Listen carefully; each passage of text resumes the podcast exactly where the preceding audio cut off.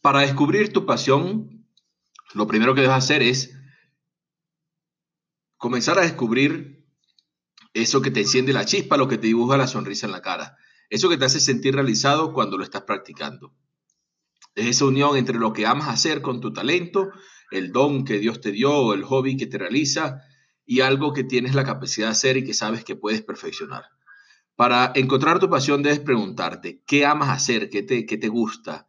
¿Qué haces y cuando lo haces siente que se te van las horas volando? ¿En qué eres bueno? ¿Qué es eso que se te da bien? ¿Qué te gustaría aprender y ser mejor cada día en ello?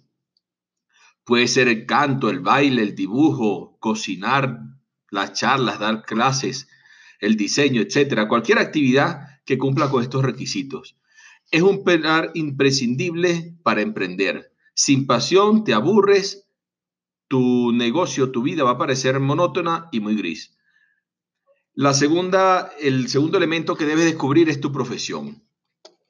Para ello es necesario que encuentres el punto donde se encuentra lo que sabes hacer bien con lo que aporta valor a los demás y que además, por ese mismo valor que perciben, son capaces de pagar para obtenerlo debes preguntarte de nuevo qué es eso en lo que eres bueno y cómo encuentras la manera de eh, que te paguen por ello. Si eso que tú haces satisface necesidades, ayuda a otros, aporta valor, ¿de qué manera puedes obtener ingresos a través de eso? Lo tercero es encontrar la vocación. Cuando ayudas a otros a resolver los problemas que tienen, a satisfacer sus necesidades o calmar cualquier dolor que tengan, les está aportando valor ya sea educando, recreando, etc. Cuando además te están pagando por ello, se siente satisfacción. Puedes enseñar, inspirar, ayudas a otros y obviamente encuentras la manera que te paguen por ello. Allí encuentras tu vocación. ¿Qué te debes preguntar? ¿Qué puedo hacer sintiendo que estás aportando valor a otros y cómo puedes al mismo tiempo cobrar por ello. La misión es la unión entre tu afición o, las cosas que amas y lo que aportas a los demás.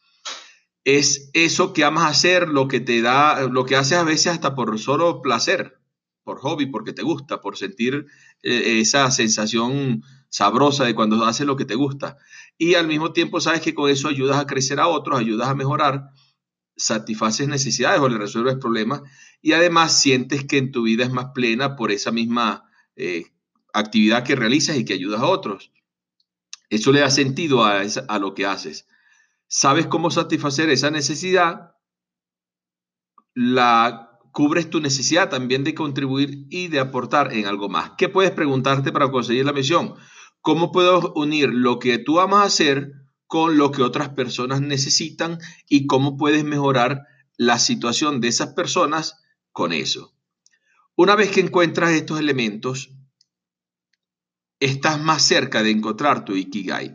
Si tú sabes qué es eso que te apasiona, sabes que con eso que te apasiona puedes ayudar a otros y al ayudarlos, al aportarles valor, es tan percibido ese valor por parte de ellos, es tan importante que son capaces de pagar por ello. Entonces, además de que se te da bien lo que haces, estás encontrando tu Ikigai. Y esto es un pilar fundamental cuando vamos a emprender. ¿Por qué? Porque vamos a estar trabajando, vamos a estar emprendiendo, vamos a estar desarrollando un negocio en una actividad que nos apasiona, es una actividad que somos buenos y que cada vez vamos a ir mejorando para ser mucho mejores, es una actividad que ayuda a otros y, por ello son capaces de pagar.